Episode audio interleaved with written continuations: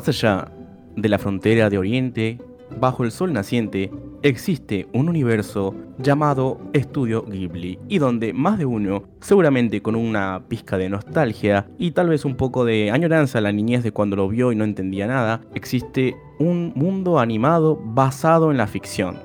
¿Qué más está decir que Estudio Ghibli es un universo a la altura tal vez de Disney? Sería como básicamente el Disney oriental. Esta edición haremos de este interesante universo. Muy buenas a todos, bienvenidos al programa de Japonés para Todos. Soy Nicolás Sensei. Esto es el programa de Japanese for Dummies.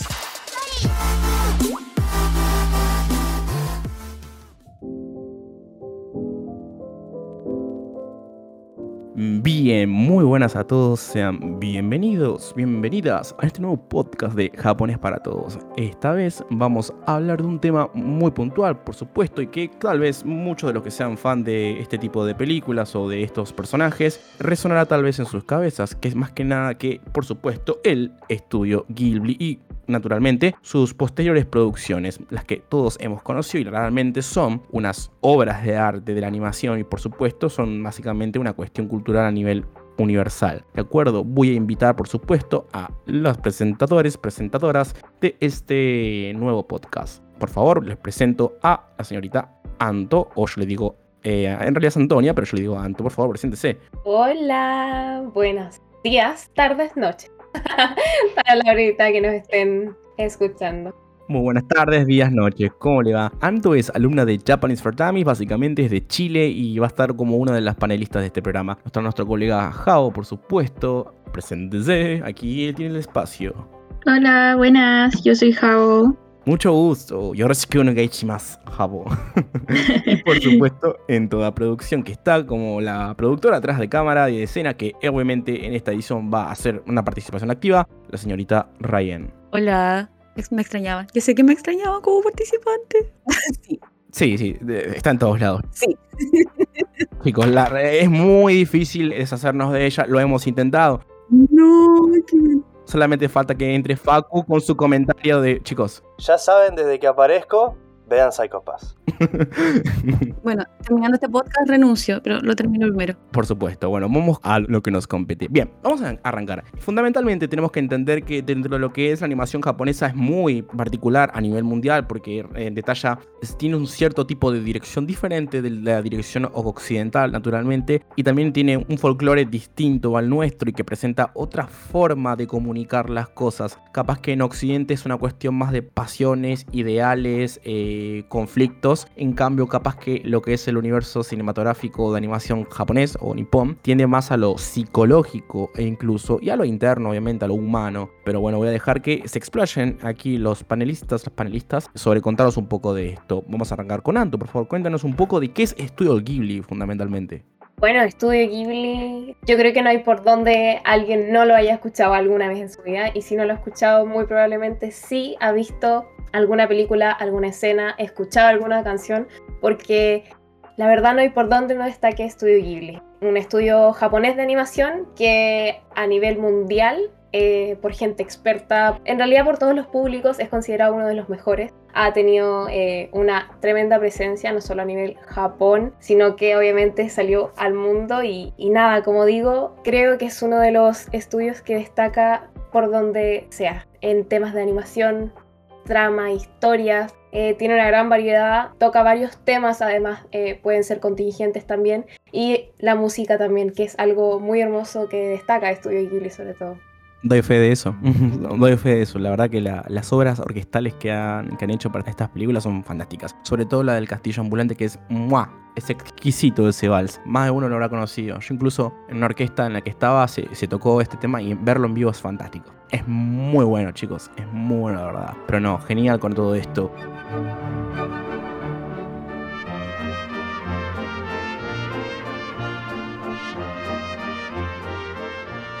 Javo, Cuéntanos un poco de tu perspectiva, qué es para vos Estudio Ghibli y de dónde lo has escuchado, qué nos puedes comentar. La verdad que Estudio Ghibli lo conocía primero visualmente, nomás como que había visto varios personajes y cuando eh, era pequeño había visto algunas películas en el colegio. La primera película que vi yo fue La tumba de las luciérnagas y de ahí me enamoré. Me enamoré porque eh, muestran muchas cosas que igual uno cuando es pequeño no entiende, la verdad. Pero cuando uno las ve de nuevo ya siendo más adulto, eh, entiende mejor a lo que va Estudio Ghibli y lo que quiere representar en todas sus películas y que es hermoso. Y como ustedes dicen, el tema de la música para mí es preciosa. Audiovisual, todo es de Ghibli es hermoso. Todo lo que uno ve, todo lo que escucha es precioso. Entonces es, es uno de mis estudios de animación favoritos y me he visto casi todas sus películas porque me encanta demasiado personalmente.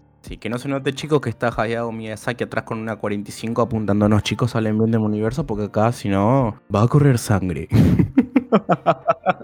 no, no. Sí, sí, estoy corriendo peligro aquí. No, no, no, no. Igual, es que en realidad hay, hay que ser medio. uf, eh, es un estudio muy admirable. Pero bueno, ahora, Ryan, ¿qué tienes? Coméntanos tu speech de apertura. Mi speech de apertura.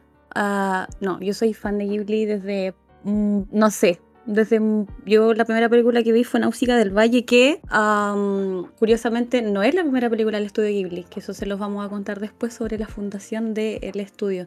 No sé cómo empezar a hablar de esto, eh, porque es muy extraño todo lo que provoca cada uno de los, de los filmes que uno ve. Aquí me voy, a, me voy a agarrar de todo lo que dijeron los demás antes. Eh, pero no sé, tiene una carga emocional muy grande eh, que influye de formas muy especiales dependiendo de la etapa en la vida en la que tú estás y en la que tú la ves. Entonces, no sé, ni siquiera sé cómo poder explicar lo que me provocan todas las filmografías que, que tienen. Sí, es que me gusta mucho Ghibli. No, tranquila, Ryan. Lo vamos a desmenuzar aquí con las preguntas cuál interrogatorio y vi que yo soy aquí, ¿viste? Les voy a sacar la información a golpes. No se preocupen por eso. Es muy loco que me guste un director y que yo sea otaku y que a mi director no le guste el anime. ¿Sos otaku? Sí, a veces. Algunos días. Algunos días. Ah, sí.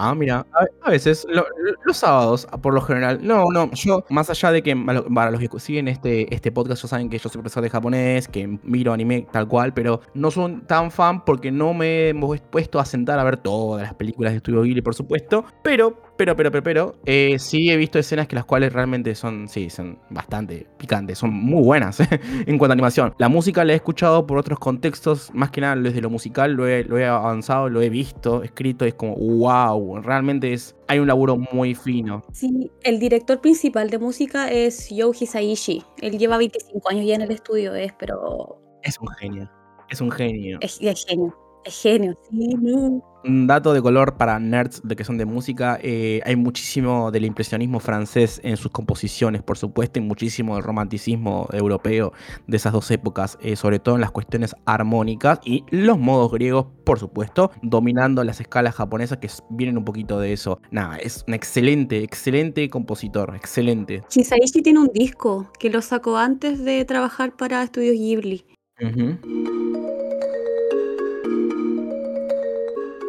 Pero no sé cómo se llama. Tendrían que buscarlo. No te preocupes, no, pero bueno, vamos a empezar a ubicar un poco esto, porque parece que estamos hablando un poco más del paraíso. ¿Qué está pasando con esto? O sea, ¿de verdad es tan bueno este producto? Y, es como que el que me está escuchando ahora, bueno, eh, sí, yo conozco un poco, pero ¿por qué es tan grande? ¿Por qué es tan, tan, a ver, tan importante? ¿De qué me estoy perdiendo? ¿De acuerdo? Incluso yo me pongo en la postura del que está escuchando ahora. Sí, a ti te hablo, a vos ahora que estás escuchando en la oscuridad de tu habitación llorando. Ah, mentira.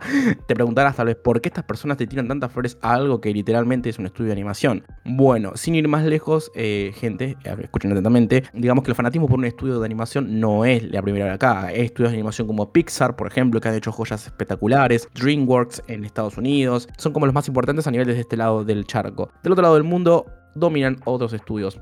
Sin ir más lejos, los actuales que conocemos todos son Mapa, por ejemplo, Ufotable. ¿Qué me está faltando? Toei Animation es un. También. El estudio, por ejemplo, ahora de, de- para los que están viendo a Kobayashi Mike Dragon, el estudio de Kyoto, ¿no? Kyoto de animación. Sí, es no. Puede ser, la, la está rompiendo excelente. Para los que están al día con el anime de estas dragonas, es espectacular las batallas que... Es más, superan incluso algunos shonen. Así que, bueno, nada, hay muchas cosas para ver. Pero vamos a centrarnos en esto, chicos. Vamos con esto. El origen del estudio Ghibli. Cuéntenme qué tiene de particular y por qué realmente ha llegado a ser la bestia audiovisual que es tal esto cosa. ¿Quién quiere ofrecerse a hablar de esto? Ustedes tres, por favor. Bueno, es que creo que una de las grandes cosas por las que destaca Estudio Ghibli o empezó a destacar es que igual es un estudio eh, no antiguo, obviamente, eh, nació en 1984, más o menos después de que estrenaran la película de Náusica del Valle, que como bien decía Rayen, no es puntualmente de Estudios Ghibli, pero sí fue eh, un trabajo en el que estuvo involucrado dos personas súper importantes, Hayao Miyazaki y Isao Takahata. Y luego de esto, en el fondo, en estas épocas, realmente lo que, lo que más se veía era todo lo que es animación, animación 2D, digamos. Entonces, eh, y, y, ello eh, como estudio es algo que mantienen mucho hasta día de hoy, siendo que estudios como Pixar, Disney, DreamWorks pasaron a, a, lo que es CGI, a lo que es 3D en el fondo. Y ellos entonces en esa época en donde habían películas como La Bella y la Bestia, Hércules, eh, ese tipo de películas en esa época, ellos destacaron especialmente porque obviamente su animación junto con los otros factores, música, dibujo, estilos, tramas, hizo que empezaron a destacar desde ese momento y ya después sacando obras que alcanzaron, eh, por ejemplo, un Oscar eh, al mejor largometraje animado, que fue El viaje de Shihiro, una de las obras que más destaca sí o sí del estudio. Para recalcar, probablemente muchos se preguntan, ¿no? ¿Quién es Hayao Miyazaki y Sao Takahata? Bueno, si conocen Heidi, porque Heidi es algo que todo el mundo conoce, nuestro papá, nuestro tío, nuestro abuelo y nosotros, Heidi estuvo a cargo de Isao Takahata y Hayao Miyazaki, donde Miyazaki estuvo a cargo del departamento gráfico y Takahata lo dirigió. Así que no es que sean tan desconocidos o tan muy nada, como para que hagan un, un paralelo y el por qué también dentro de las películas de Miyazaki hay mucha gráfica que se parece en Heidi. De hecho, la paleta de colores son exactamente las mismas. Para que la gente vaya haciendo como asociación, ellos son. Básicamente los, los colores cremitas. los colores cremitas, suaves. Sí, los colores cremitas. Como más suaves. Como los pasteles. Sí, desde ahí en adelante él sacó una, una paleta pastel. Básicamente la típica paleta de colores de animación vieja, pero ni siquiera la de los 90 como Sailor Moon o Sakura Card Captor, sino un poco más antes. Sí. Las primeras. ¿Podrías entrar ahí, por ejemplo, Supercampeones, tal vez? Como en esa época. Más o menos. Heidi sí que es de las primeras animaciones, eso lo tengo claro. Heidi Marco. Marco igual estaba ahí con. Es más, incluso hay una película que es una, un plagio del Rey León, que, que es japonesa. Ah, el blanco. ¿Cómo era esa película? La del blanco. Ahora después lo comentamos. Pero bueno, nada. Oh, no me acuerdo, pero sí. Perdón, Anto, continúe con su discurso. Ese. Se llamaba Simba también. Simba león blanco. Simba el león blanco, justamente. Sí, Heidi, eh, de hecho, justamente animada por Miyazaki y dirigida por Takahata, fue súper revolucionaria en, en, ese momento. Entonces, desde ahí ya empezaron a hacerse conocidos y ya puntualmente nacieron junto a Náusica del Valle, fundaron estudios Ghibli y de ahí un montón de cosas más. Hayao Miyazaki y, Tao, y Isao Takahata se conocieron en Toei Animation y ahí obviamente estuvieron trabajando en ese estudio eh, juntos y bueno, ahí nació Náusica del Valle. Que fue un estudio que, lo, que los cuartó mucho creativamente, hay que decirlo, o sea, no, no, no les permitió avanzar dentro de su, de su capacidad creativa. O sea, habían límites de trabajo respecto a lo que era dirigir y lo que era crear, ¿no? Claro, desde esa base empezó a surgir la idea de, oye, necesitamos nuestro propio estudio, o sea, ¿por qué nos están cortando nuestra libertad de creatividad? No, adiós. Ahí es cuando entra Jao a decir, muy bien, yo te voy a contar cómo es que realmente empezaron, y te voy a decir desde la cuestión del origen, a ver, ¿qué es lo que te puedo contar? Nuestro colega Jao va a intervenir ahora, porque la verdad que estuvo hablándonos todo antes de la entrevista, todo lo que sabía, y ahora es como que, bueno, avance, es como la pieza de ajedrez. Sí, está, es que como ustedes decían, el tema de, de cuando se conocieron, se conocieron igual hace bastantes años, en la época de los 60, que es hace mucho. Y claro, como decían ustedes, el tema de que igual se les impedía bastante la libertad de lo que podían hacer o no ahí, yo creo que eso también fue lo que los motivó a hacer ellos mismos eh, su propio estudio, por eso cuando vieron que les fue bien con Náusica, que como dijeron, no es de estudio Ghibli, sino que es como que lo que impulsó y dijo, diga ya, hagamos un estudio nosotros hicieron muchos trabajos muy buenos y trabajaron con gente que también trabajar con ellos los impulsó a hacer sus propias cosas, como, ay, necesito ayuda de Rayen ahí porque no me acuerdo los nombres del creador de Evangelion. Y de Ico Ano, Claro, que trabajó con la primera película de, de Náusica del Valle, sí. De Música del Valle. Estuvo a cargo Claro. de la escena de los gigantes, que pff, fue una escena majestuosa, es preciosa. Claro, entonces es que en sí la libertad ayuda a crear cosas mejores. Entonces eh, estar en una en un estudio que te limite, también yo creo que como artista, como director, como eh, dibujante, como lo que sea,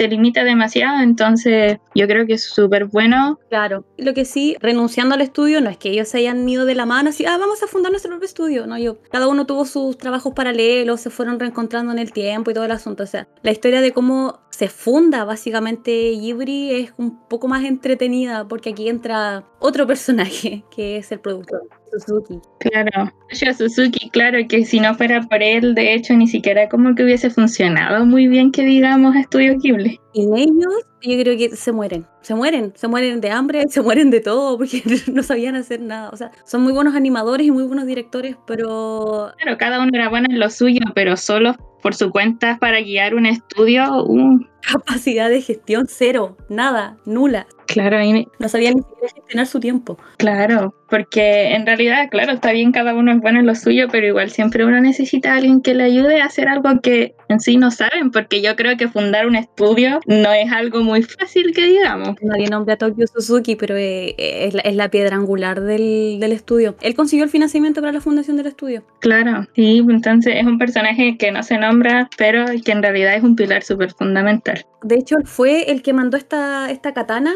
cuando se iba a estrenar Mononoke, ¿cierto? Sí, era Mononoke. Eh, a las productoras estadounidenses cuando les envió la katana que decía sin cortes, ese fue Suzuki, porque es una de, uno de los pilares. Dejando bien en claro su origen.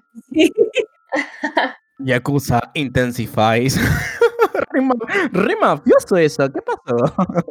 me cambió la voz, chicos. Sí, pasa que me tomé un café. Los.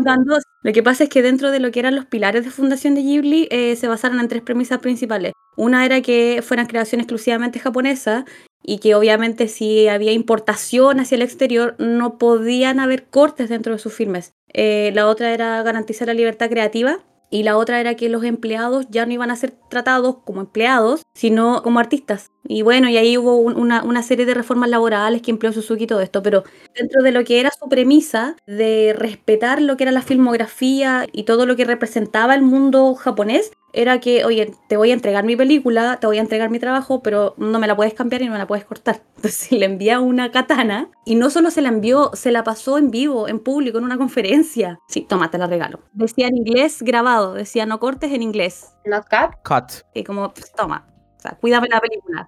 Y eso nació de algo, fue porque fue cuando eh, Náusica del Valle justamente empezó a pasarse en, en pantallas fuera de Japón, cortaron 30 minutos de la película. 30 minutos, o sea, Sí, fue horrible, horrible. Lo que, lo que- hay una cuestión comercial atrás de todo eso. Yo como les vuel- vuelvo a repetir, siempre incluso en la introducción lo decía, eh, hay una diferencia entre el universo cinematográfico audiovisual de Occidente con Oriente. Capaz que en, en Oriente se prioriza la cuestión artística por sobre lo comercial.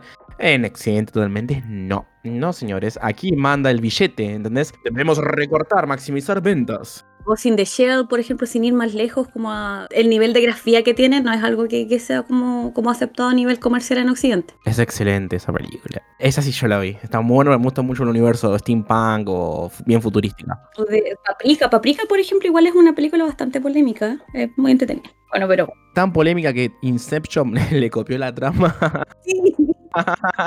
Imagínense, chicos, o sea, no, no, no, no, no, en Occidente no hacemos esas cosas. Copia au- automáticamente mm, trama y lo hace una producción. Excelente película, las dos. Yo soy más fan de Inception igual, porque me gusta más el cine occidental, pero excelente, excelente. La de Nolan, ¿cierto? Sí. Es que Nolan es... Ya, pero no, no vamos a hablar de Nolan. No, no, la no, no terminamos más. en resumen, chicos, Paprika habla mucho de la cuestión del tema de los sueños y cómo nos vamos introduciendo en ellos y los niveles y qué es verdad, qué es real, qué no lo es, etcétera. En Inception se trata lo mismo, una película que trabajó eh, ay, Leonardo DiCaprio, ¿no? Sí. Y un par de actores más que son fantásticos, obviamente, pero es una muy buena trama, innovadora, entre comillas, si no fuese que le copiaron a Paprika la trama. Pero bueno, nada, para que vean que a veces Occidente, viste, mete la mano y roba un poco de lo que es Oriente. Inception es una película muy buena, muy muy buena. Pero es como decían, están ustedes hablando del tema de la diferencia de las películas del orientales con las occidentales. Y yo creo que, como dice aquí Nico Sensei, el tema de que en Japón a lo mejor se ve más el tema de, del arte en sí, porque si se dan cuenta las películas occidentales son muy cortitas, todas duran una hora, una hora un cuarto, no más de una hora y media. Y las películas orientales duran como dos horas, dos horas y media cada una. Entonces, la versión extendida del Señor de los Anillos que dura cuatro horas. No vamos a hablar tampoco de ese mundo. No, no, solamente un, psico- un psicópata como yo puede verse todo eso en, en dos días. Yo sí he estado 12 horas viendo ya. Es fantástico, está en Extremio, chicos. Descarguen Extremio, tanto las películas en 4K HD. Eso es igual ilegal, pero bueno. Ese tema del cómo se desarrollan las películas también, si, si hacemos esta comparación como, por ejemplo, entre Ghibli y, las películas de acá de Occidente, tiene que ver un poco desde dónde parte el proceso creativo igual. Porque, por ejemplo, como dato de Miyazaki, porque quiero que sea mi abuelito Miyazaki, la mayoría de las películas, porque no todas, él no parte desde un guion, él parte desde bocetos. Bocetos, bocetos, bocetos. Después de tener todos sus bocetos, crea el guion para la película. Y puede cambiar las cosas así, pero es muy, es muy, es muy genial. Qué interesante forma de escribir, ¿eh? Mira, me, me resulta curioso. Me hace acordar algunas cuestiones de Marvel que en sus principios, por supuesto, lo usaba. Ahora ya no es así, pero Stan Lee comentó una vez algo así de los diseños de sus personajes. Curioso, muy curioso. Pero sí, es fundamentalmente algo que yo quiero... Acá hace falta Adrián, Dios. Es un productor de televisión y cine que está desde México, en realidad, que hemos trabajado en un podcast con él, fantástico también. Pasa que los podcasts son cortos, chicos, si no podremos estar horas hablando. Pero bueno, volviendo un poco con eso, yo una vez en, un stream en Twitch, para la que no me siga, soy granadina japonesa, comenté en una pequeña charla o una especie de catarsis que yo expliqué algo sobre la psicología en Japón. Eh, yo me, me centré en hablar sobre cómo, por ejemplo, la cuestión social, por supuesto, y el idioma es atravesado por una cuestión psicológica y sociológica. ¿Qué significa esto? Generalmente las producciones y la cuestión artística en Japón está muy ligado a la psiquis eh, del propio japonés, ¿ok? Incluso en la literatura, sin ir más lejos, hemos hablado mucho de estos temas, yo siempre los pongo en la mesa porque una cuestión de que me resulta particular y curioso. Lo hemos hablado incluso con Ale, que también era de México, en un podcast en el cual se trataba mucho el tema de la literatura de la mujer en Japón. Bueno, todo volvemos a lo mismo, chicos. Lo artístico, desde cualquier perspectiva que ustedes quieran encararlo, en Japón, siempre está atravesado por lo humano.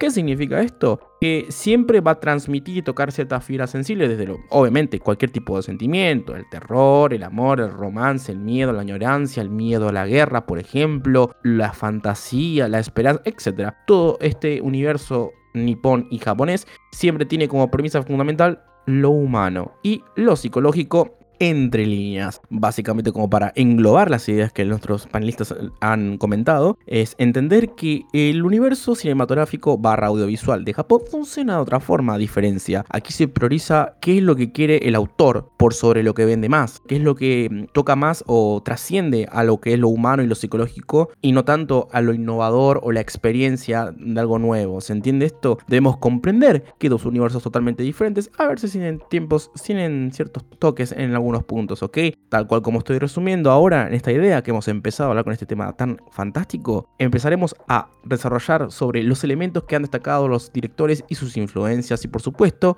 de dónde vienen cada estas películas y sus ideas, ¿sí? Nos vemos en el próximo capítulo y en todo caso nos encontramos allí, ¿sí? Hasta el próximo capítulo, podcast. En realidad, hasta el próximo podcast.